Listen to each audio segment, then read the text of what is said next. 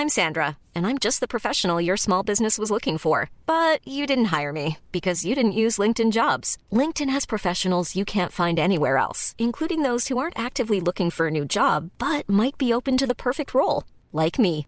In a given month, over 70% of LinkedIn users don't visit other leading job sites. So if you're not looking on LinkedIn, you'll miss out on great candidates like Sandra. Start hiring professionals like a professional. Post your free job on linkedin.com/people today.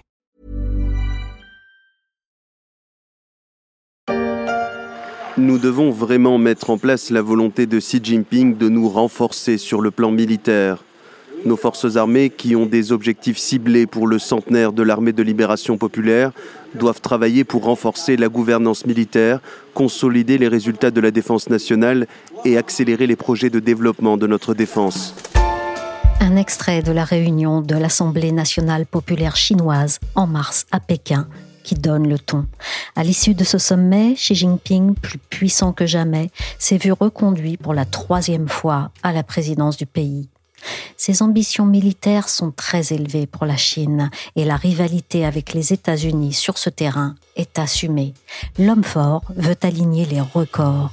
Avec 2 millions de soldats, c'est fait, c'est la plus grande armée au monde, mais il reste encore de la marge pour faire de l'ombre à l'oncle Sam, même si les moyens déployés sont massifs.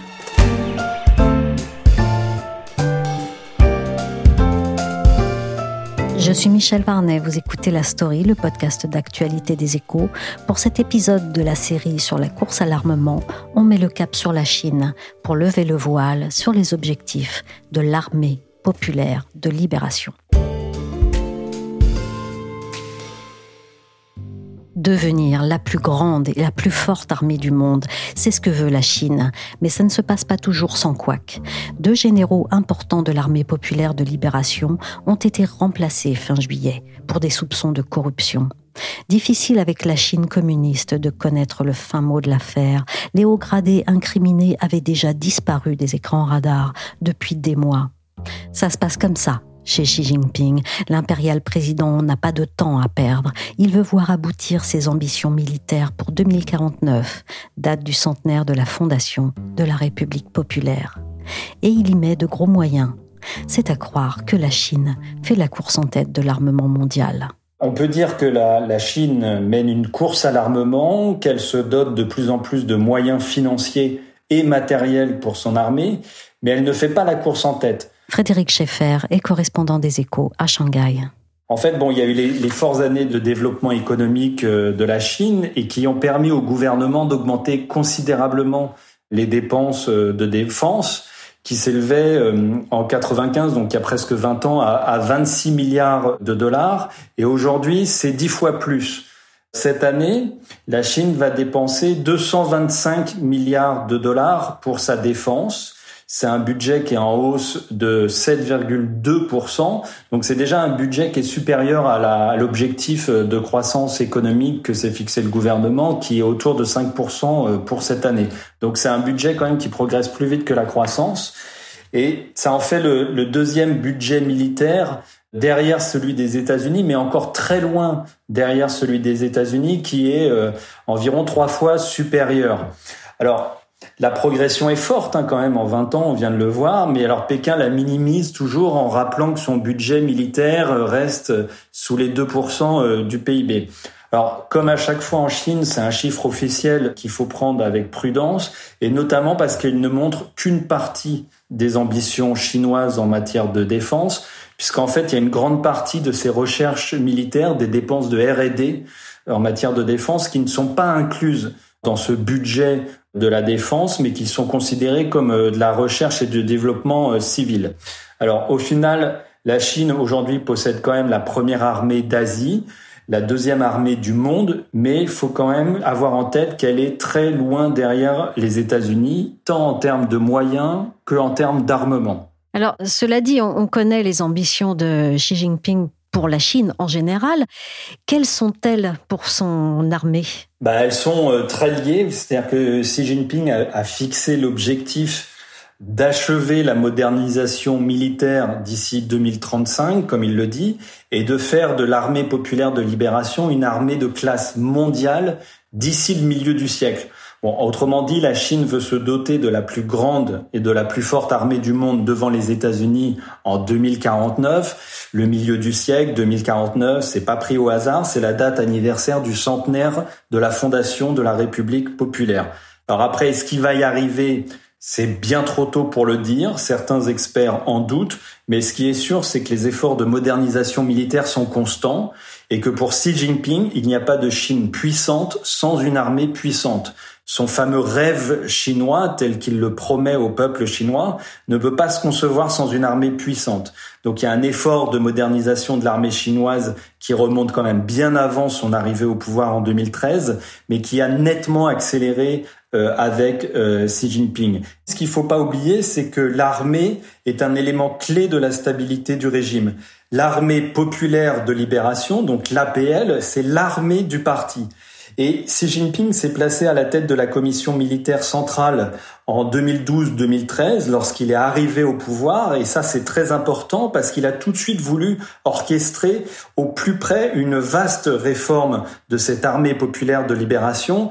Et il s'est engagé à mener une lutte massive contre la corruption au plus haut niveau de la hiérarchie militaire. Des blindés par centaines et des soldats par milliers.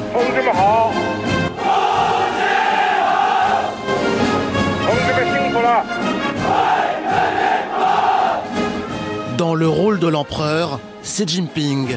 Il fait sa revue de troupes en direct à la télé. Alors, vous l'avez dit, euh, première armée asiatique et deuxième mondiale. L'armée populaire de libération, donc l'APL, est-elle prête au combat techniquement et matériellement? En fait, tout dépend de ce qu'on entend par être prête. Prête à quoi? À quelle sorte de conflit? À quelle sorte d'intervention? C'est compliqué de répondre à cette question. Ce qu'on constate, c'est qu'il y a une accumulation sans précédent d'armement et une accumulation de moyens offensifs. On en reparlera euh, certainement tout à l'heure. Mais il y a aussi une grande inconnue, et peut-être la plus importante.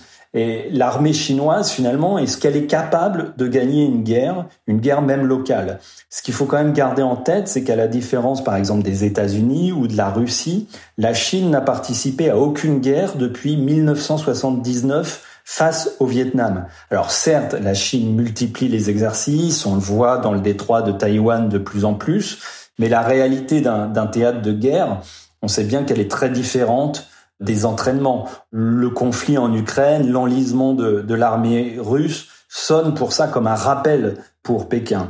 Et puis aussi, il y, a, il y a la question des alliances militaires. On en voit également l'importance dans un conflit comme en Ukraine. Et sur ce sujet, la Chine paraît quand même assez isolée par rapport à des alliances euh, du type OTAN. Donc finalement, bon, certes, il y a un enjeu matériel, l'enjeu de, de l'armement qui est majeur, et sur le plan quantitatif ou même sur le plan qualitatif, technique, mais on voit bien que ce n'est pas le seul enjeu. Alors le gros point de tension militaire pour la Chine, c'est Taïwan, l'île qu'elle revendique comme sienne.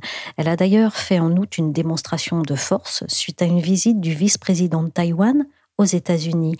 Est-ce que beaucoup se joue en mer pour la défense chinoise? La marine chinoise joue un rôle de plus en plus euh, central dans la, stratégie de défense euh, chinoise et aussi des, intérêts chinois euh, à l'étranger.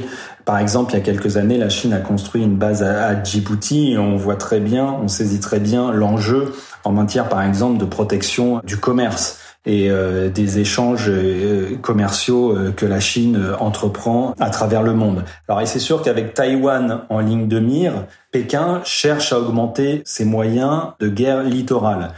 Aujourd'hui, la Chine est la première marine mondiale devant l'américaine par son nombre de bateaux. La marine chinoise comptait 348 navires et sous-marins en 2021, selon un, un rapport du Congrès américain, contre 296 navires du côté de l'US Navy. Et alors le nombre de navires mis à l'eau chaque année est impressionnant. On estime qu'entre 2017 et 2019, la Chine aurait construit plus de navires que l'Inde, le Japon, l'Australie, la France, le Royaume-Uni réunis. Il y a un, officier, un chef d'état-major allemand qui a estimé que la marine chinoise se développe d'à peu près l'équivalent de l'ensemble de la marine française tous les quatre ans. Donc il y a un effort de modernisation considérable, mais qui ne concerne pas uniquement la marine de l'APL. Il y a quelque chose qui est quand même important à noter, c'est que la Chine utilise aussi beaucoup les gardes-côtes comme un, un, rôle croissant dans les eaux qui sont revendiquées par la Chine. Et c'est vrai que la marine, elle est régulièrement mise à l'honneur, par exemple au cours d'exercices euh, militaires, ça dope la fierté euh, nationale, on voit ça sur les chaînes euh, d'État chinoises. Mais là encore, faut toujours garder en tête que ça reste une puissance incomplète. Par exemple, Washington possède 11 porte-avions nucléaires, alors que Pékin en possède que 3 qui ne sont pas à propulsion euh, nucléaire. Et quand je dis 3, le dernier a été inauguré l'année dernière. Il a été d'ailleurs baptisé Futian, qui est le nom de la province chinoise qui fait face à Taïwan. Donc Taïwan, l'île rebelle que le Parti communiste chinois promet euh, de faire revenir dans son giron de gré haute force. Autre exemple, dans les sous-marins chinois, là aussi, la Chine est en rattrapage, la modernisation est en marche avec six sous-marins qui sont désormais nucléaires lanceurs d'engins.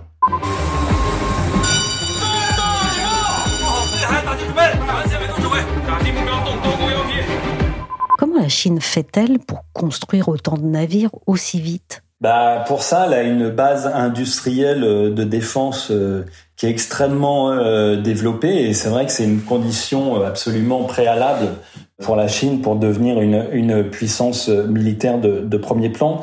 Alors par exemple dans la marine, Pékin s'appuie sur un mastodonte d'État qui est CSSC, donc China State Shipbuilding Corporation, qui a d'ailleurs fusionné avec un énorme poids lourd en 2013 qui était l'autre mastodonte d'État CSIC. Et donc maintenant, CSSC domine vraiment quasiment exclusivement euh, l'industrie navale. Et ce qui est important de noter, c'est que cette entreprise d'État, elle, elle règne en maître à la fois sur la construction navale militaire, mais aussi civile. Par exemple, c'est cette entreprise qui construit un nombre impressionnant de navires euh, commerciaux, comme les porte-containers, euh, les transporteurs de, gaz euh, naturel liquéfié, pour les armateurs du monde entier, comme CMA, CGM par exemple. Donc en fait, on voit qu'il y a une intégration qui est entre le civil et militaire qui est incroyable, qui est introuvable d'ailleurs en Europe ou aux États-Unis. Et finalement, ça, ça profite à l'industrie de défense chinoise.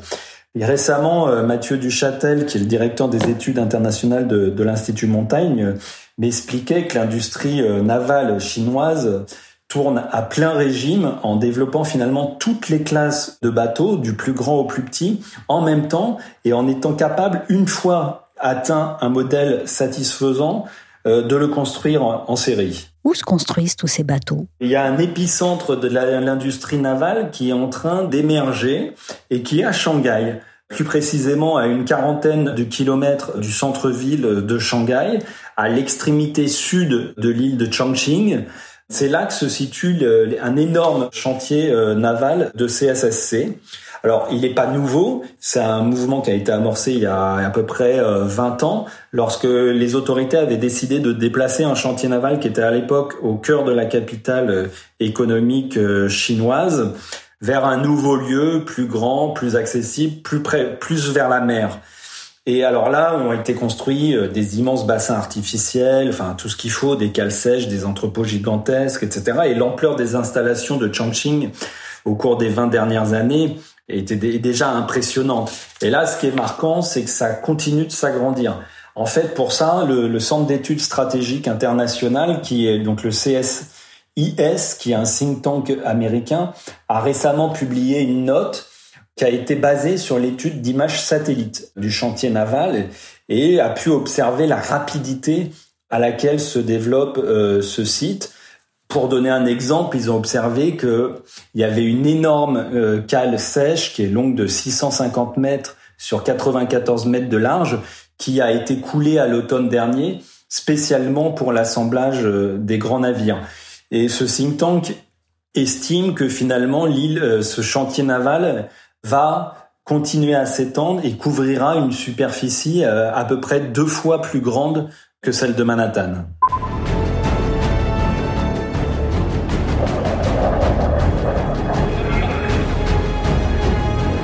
Entend là une vidéo de promo de l'armée de l'air chinoise, à l'ambiance, je dirais, assez offensive.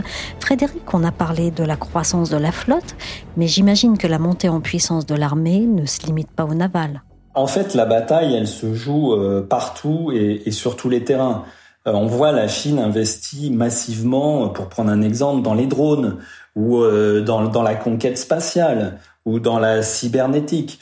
Et ça, faut pas l'oublier parce que finalement, le, commandement de, de l'espace et des réseaux de télécommunications, c'est un enjeu majeur en cas de conflit. Au printemps dernier, là, euh, en mai dernier, euh, on se souvient que les États-Unis, avec euh, d'ailleurs quelques pays alliés, ont dénoncé une vaste cyberattaque qu'ils ont estimée parrainée par la Chine où à ce moment-là étaient espionnées toutes les infrastructures critiques américaines et qui ciblait notamment l'île de Guam, qui abritent des bases militaires américaines euh, dans le Pacifique et qui sont extrêmement stratégiques, notamment en cas de conflit autour euh, de Taïwan. Mais la Chine investit aussi massivement, par exemple, dans son armée de l'air. On estime euh, qu'il y a à peu près 2300 avions de, de combat chinois, ce qui ferait de l'armée de l'air chinoise la plus importante d'Asie. La Chine a également considérablement renforcé sa défense antiaérienne sur ses côtes avec tout un éventail de missiles et ça dans l'objectif notamment de garder à bonne distance toute frappe potentielle américaine. Ce qui est important, c'est aussi de souligner euh, l'accent qui est mis sur la dissuasion nucléaire. Alors, le Pentagone estime que la Chine euh, comptait 320 têtes nucléaires en 2020, donc extrêmement loin, et c'est pour ça qu'il faut quand même garder toujours en tête que la Chine est en rattrapage, extrêmement loin euh, des États-Unis qui auraient 5800 têtes nucléaires, mais en revanche, la Chine accélère puisqu'elle prévoirait de monter, selon le Pentagone, à 700 têtes en 2027 et plus de 1000 d'ici à 2030. Alors malgré tous ces moyens déployés, l'armée chinoise a-t-elle encore des faiblesses? On voit qu'elle progresse très vite, on voit qu'elle se modernise très vite, mais oui, encore une fois, elle est en rattrapage. Donc par exemple, certes, elle possède le plus grand nombre euh, de navires, mais la question qu'on peut se poser, c'est finalement quelle est la qualité de ces navires, quelles sont euh, techniquement leurs qualités, parce que finalement la montée en puissance qualitative euh, de l'armement chinois est aussi un sujet. Et on voit que la Chine venant seulement le plus d'avions, le plus de bateaux que les États-Unis, mais il y a un enjeu aussi pour la Chine qui est de rattraper coûte que coûte son retard technologique. Et pendant très longtemps, la Chine a été dépendante euh, des technologies russes elle l'est encore notamment pour euh, les moteurs d'avion, mais on observe que cette dépendance euh, se réduit. Et pour faciliter cette montée en puissance, donc à la fois quantitative et qualitative, bah, il y a aussi euh, toute une industrie civile qui met ses technologies et ses capacités d'innovation au service de l'industrie militaire chinoise. On imagine que les États-Unis, soutiens de Taïwan et engagés dans une guerre commerciale avec la Chine, ne restent pas les bras croisés devant le développement de l'armée chinoise. Est-ce qu'ils tentent et est-ce qu'ils peuvent la freiner? Freiner la montée en puissance euh, de l'armée populaire de libération, c'est clairement un enjeu de la bataille mondiale qu'on observe autour euh, des semi-conducteurs, avec toutes les restrictions américaines qui vont crescendo d'ailleurs sur euh, les exportations de technologies, de puces haut de gamme vers la Chine. Parce que finalement, en empêchant la Chine euh, de mettre la main sur euh, ses puces et ses technologies de pointe, bah, Washington, euh, derrière, vise clairement à affaiblir tout ce qui est électronique de défense. Par exemple, les supercalculateurs, qui sont indispensables pour modéliser des systèmes d'armement hyper complexes ou des systèmes de commandement sur des théâtres d'opération, ont besoin de ces technologies de pointe. Mais avant même un conflit ouvert, la production des semi-conducteurs subit déjà les sanctions chinoises. Pékin a complètement stoppé ses exportations de sable vers Taïwan, un matériau essentiel pour fabriquer du silicium, lui-même indispensable pour produire des puces électroniques. Un moyen de pression sur Taïwan, mais pas seulement. Pour la Chine, le véritable ennemi, ce sont les États-Unis? Oui, la Chine a le sentiment d'un encerclement euh, par les États-Unis qui met en péril euh, sa sécurité. Et donc la Chine veut dissuader Washington d'intervenir dans un conflit à proximité de son territoire et notamment autour de, Taïwan. Donc sous Xi Jinping, c'est vrai qu'il s'agit euh, pour la Chine finalement de dominer le Pacifique occidental et d'imposer aux Américains, mais aussi aux alliés américains, donc je pense au Japon, à la Corée, à l'Australie, bah, finalement un, rapport euh, de force euh, défavorable. Et on peut dire que la Chine est en train d'y arriver. Merci à Frédéric Schaeffer, correspondant des Échos à Shanghai. La story s'est terminée pour aujourd'hui. Cet épisode a été réalisé par Willy Gann. Vous pouvez nous écouter sur toutes les plateformes de podcast et de streaming comme Apple Podcasts, Spotify, Google Podcasts, Castbox ou Deezer. Abonnez-vous pour nous suivre. On se donne rendez-vous demain pour le dernier épisode sur la course à l'armement, une série que vous pouvez également retrouver dans les Échos.